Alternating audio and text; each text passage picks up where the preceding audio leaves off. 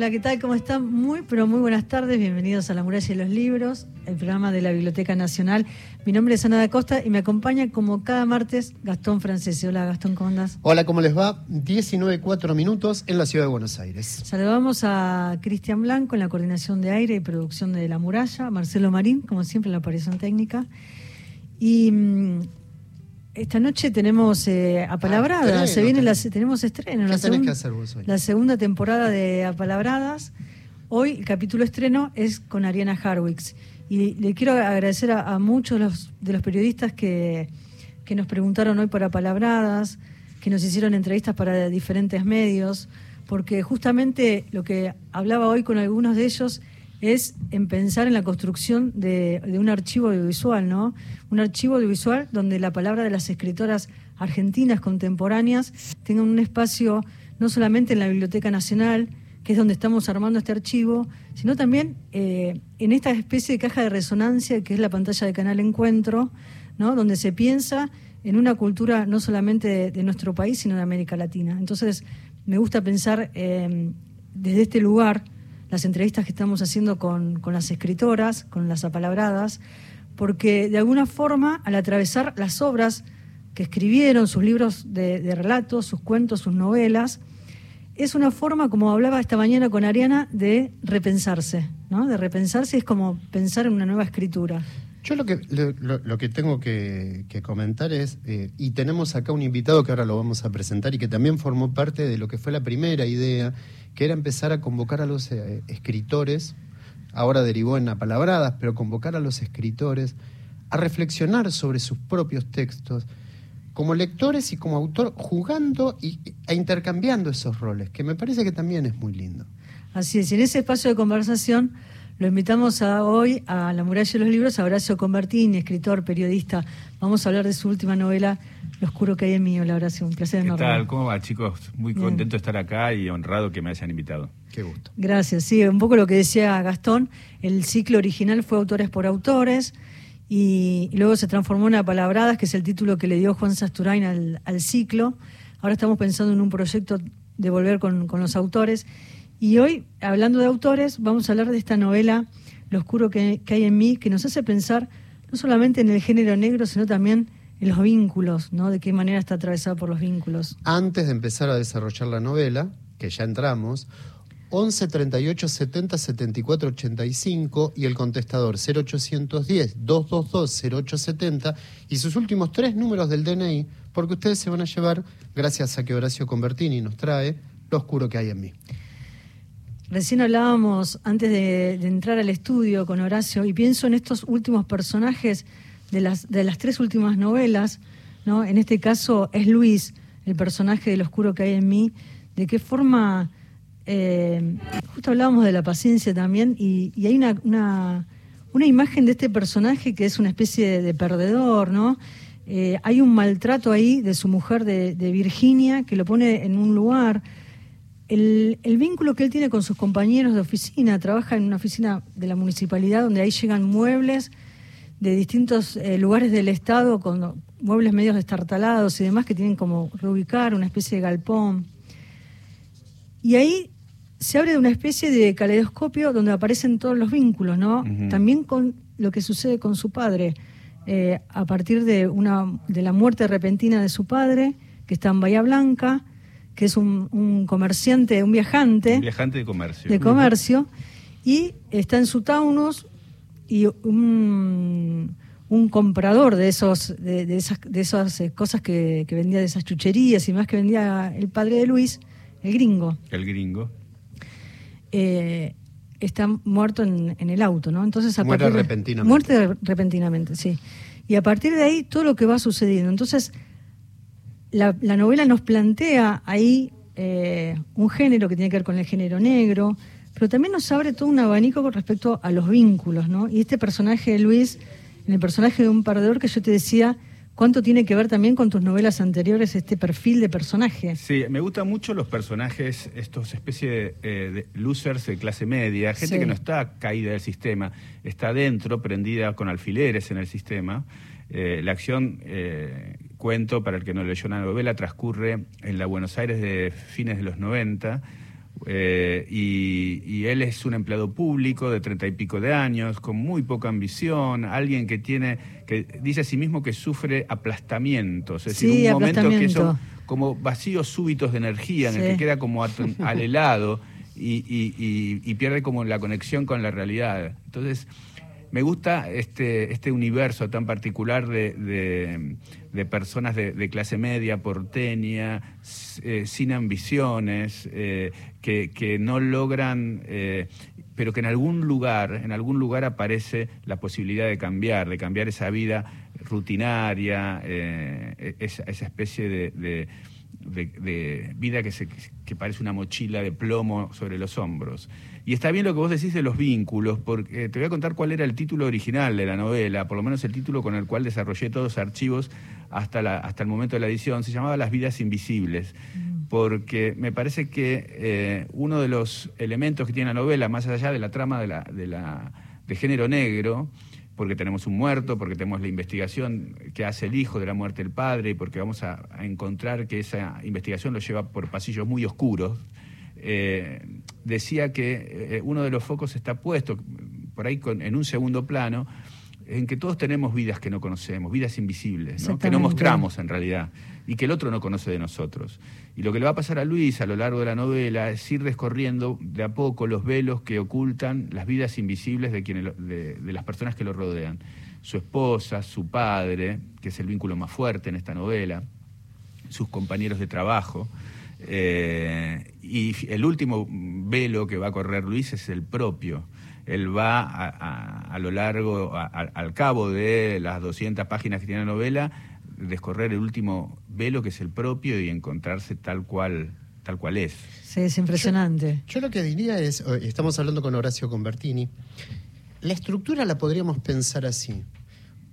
Una angustia existencial, un caso policial, y un retomo a lo existencial a través de esto que vos vas diciendo, este desconocimiento de estas vidas secretas, pero que también para él se van a convertir después en una vida secreta, la propia vida de él, porque aparece un hecho extraordinario, la contingencia.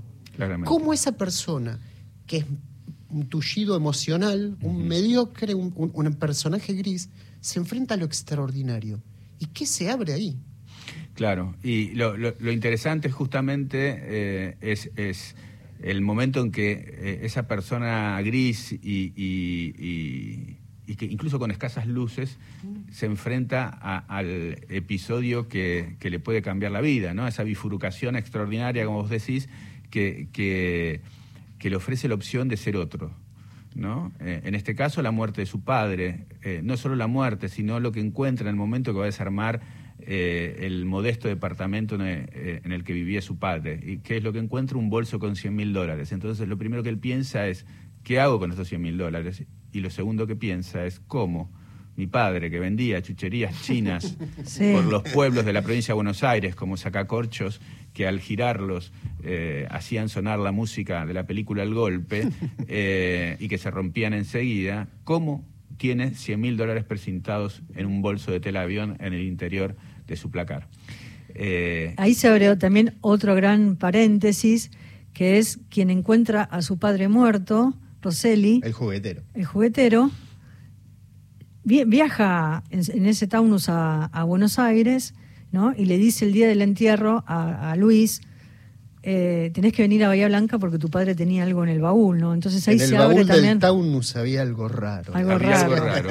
bueno, y ahí es la segunda eh, incógnita que el segundo hecho extraordinario que va a conmover a, Luis porque es, bueno, el primero es los 100 mil dólares, eso, eso ya los tiene.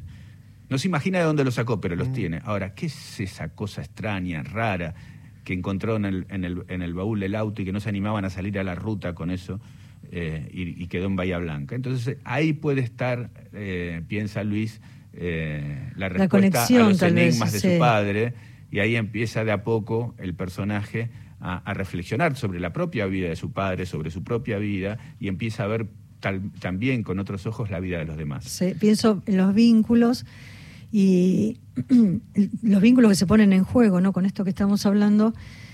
Y Norma le dice en un momento, eh, Norma que está ahí en el, en el Malbón, que es este lugar que medio sospechoso, que todos le dicen no vayas, que está ahí en Bahía Blanca, eh, le dice, uno hereda lo que más necesita para sobrevivir, ¿no? Entonces ahí también, de qué manera él se acerca a, la historia de su padre, a recomponer y a reconstruir la, historia y su vínculo con su padre desde la infancia. Se empieza como a repasar también. Claro, claro, claro, porque eh, en, eh, cuando él encuentra, de a poco empieza como quien, quien abre la maleza a descubrir la verdadera historia de su padre. A ver, mi viejo era un vendedor, solo un vendedor de baratijas. Había algo más. Eh, cuando pagó la internación de mamá en un sanatorio carísimo donde se internan las estrellas de cine para, dar, para tener familia. ¿Con, qué plata lo hizo? ¿Cómo la consiguió? Eh, eh, cuando él empieza a, indagar y hurgar en la vida eh, invisible de su padre, lo que va a encontrar son rastros en su propia vida, en su propia infancia, mm. va a ir hacia atrás. por eso la novela tiene mm, varios planos narrativos, hay, un, hay cosas del pasado de los personajes, cosas de ese presente y después va a haber cosas, eh, dos presentes que se van a superponer y van a confluir al final. Vos sabés que eh, de eso te quería hablar, justamente porque estaban hablando con Ana fuera del micrófono. Le contamos a nuestros oyentes, estamos hablando con Horacio Convertini, esto de el ritmo, cómo manejar ese ritmo. Y vos lo manejás muy bien, creo que a partir de la estructura de tus capítulos, que son unidades cerradas que funcionan muy bien y que te permiten al mismo tiempo ir y venir en el tiempo, en el espacio, y vas construyendo, un, vas entramando la historia a partir de esos capítulos breves, concisos, pero también al mismo tiempo como un relato en sí mismo. Sí, eh, creo que en algún punto sigo siendo un cuentista. Eh, y, lo que busco muchas veces es que los capítulos puedan leerse eh, con una unidad de sentido, como si fuera un cuento. Eh, y, en eso me pienso a mí mismo a veces como lectora. Me preguntan, ¿por qué escribís capítulos cortos? Corto y fuerte, y, contundente. Y, contundentes, porque me, imagino a mí como lector, es decir, yo soy un lector, o, he sido mucho tiempo un lector de subte, un lector de bondi. Eh, y, todos sabemos quienes hemos leído mucho en colectivos, en trenes y en subtes, que eh, necesitas, en, un momento tenés que bajar, ¿no? Y, lo mejor es bajarse con el punto final de un capítulo. Sí, sí, sí. es verdad eso. y uno se pregunta, a medida que avanza la novela y se va desarrollando toda la historia de Luis y las cosas que él va descubriendo, y este vínculo, de qué manera también están los deseos desplazados con su mujer, con Virginia, pienso... Eh, la pregunta que yo me hacía como, como lectora también, ¿no?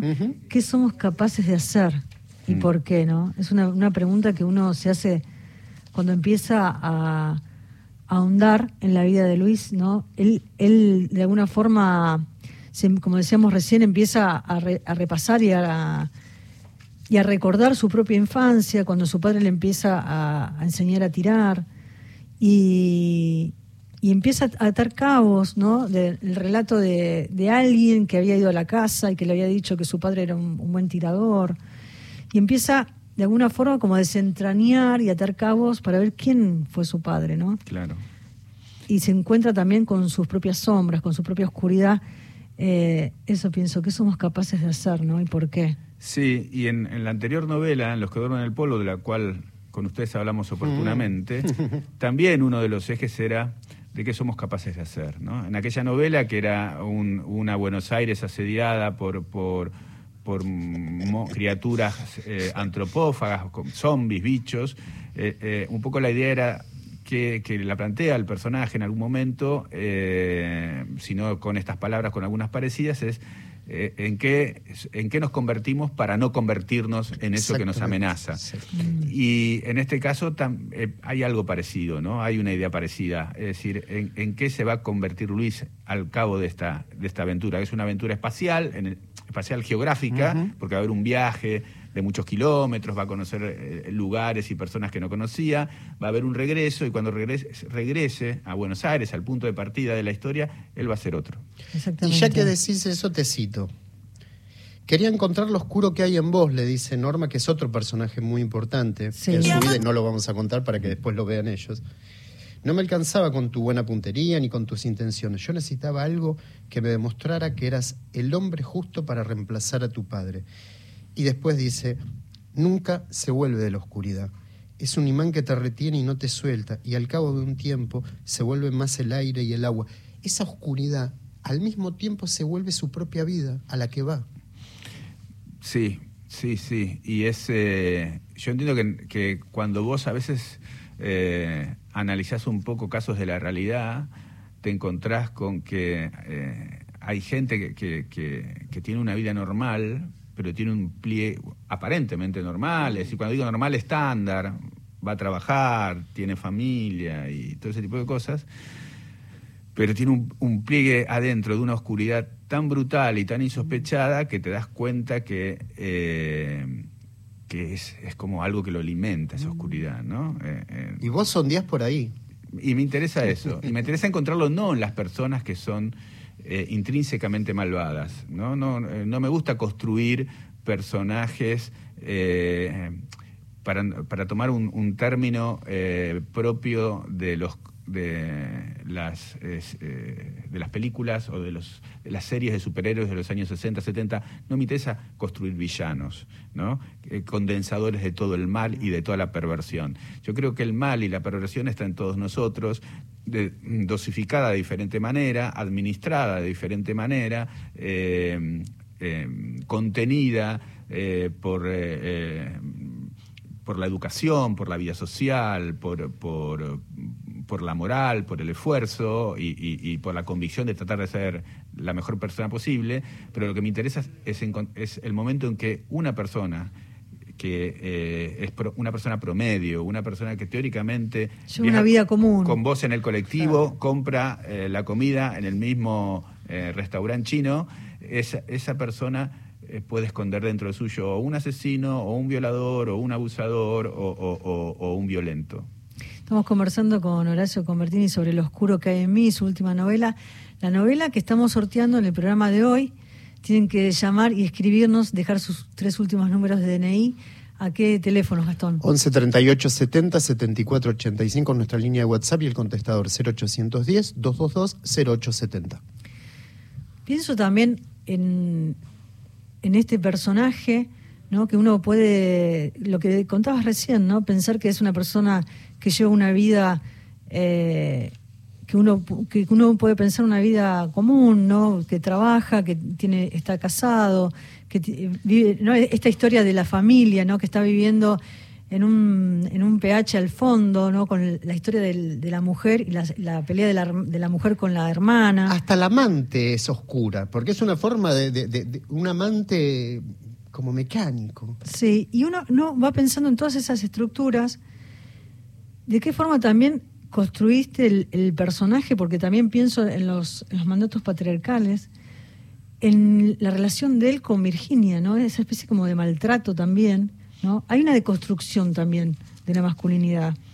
Sí, sí, no, no, no me animaría a plantearlo en esos términos, pero yo creo que hay una eh, masculinidad fuertemente cuestionada en, el personaje. Él mismo se la cuestiona. Claro, él, está todo el tiempo cuestionándosela. Eh, y, fíjate que los personajes más fuertes de la novela son personajes femeninos.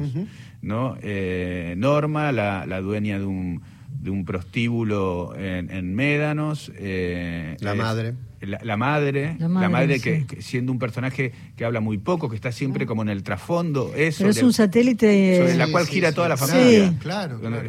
Eh, es el eje sobre el que gira el padre, el gringo de Aversa, donde, sobre el que gira Luis. Eh, e incluso la esposa eh, de, Luis es la, como la pata fuerte de esa pareja, la que establece eh, el ritmo, los objetivos y, y, está y, está él todo el tiempo em, Tal vez que es la que tiene más claras las cosas, ¿no? Aún en sus propias dudas. Exactamente. Es la que todo el tiempo tiene claro. o sea, estoy mal o estoy bien o quiero, quiero esta casa, ¿no? Eh, bueno, ella también está tratando de descorrer los velos de su propia vida, ¿no? Cuando... Eh, ¿Qué intento a veces cuando trabajo, cuando construyo un personaje secundario?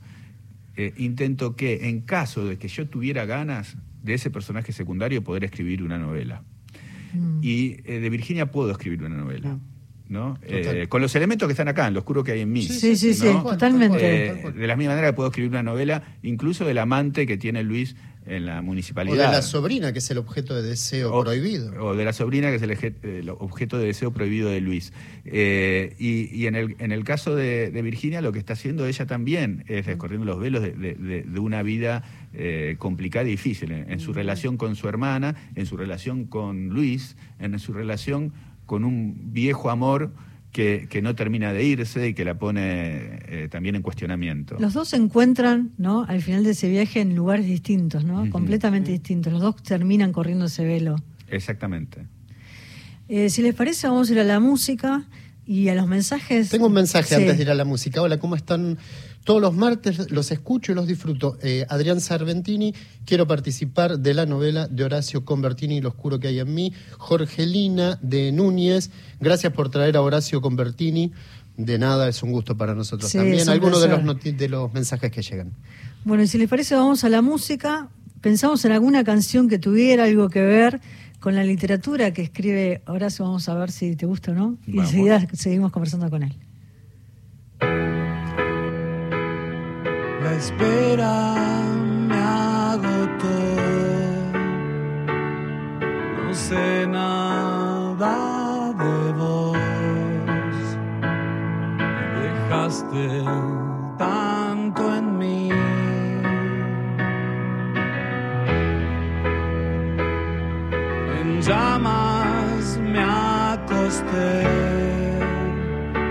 en un lento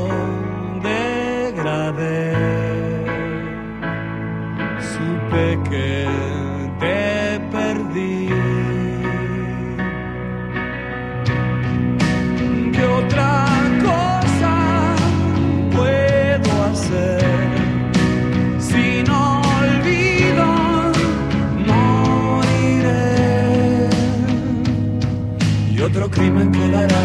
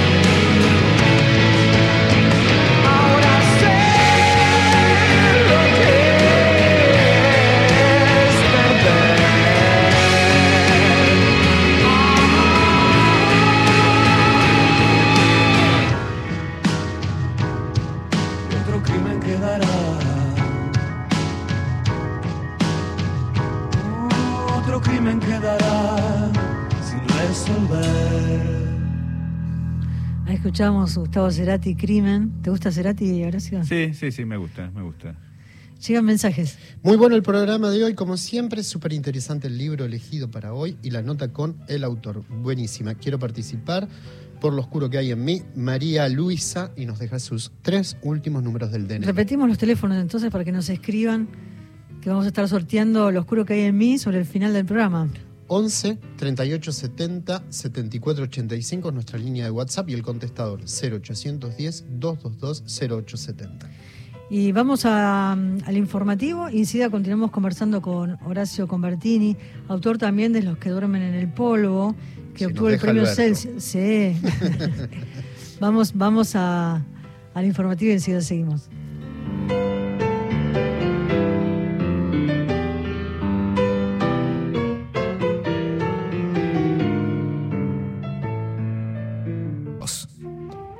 Buenas tardes. Estoy encantada escuchando el, análisis que están haciendo sobre la novela. Me encantaría ganarla. Mi número de documento termina en 254. Mi nombre es Olga y la verdad me soy una seguidora del programa. Muchísimas gracias.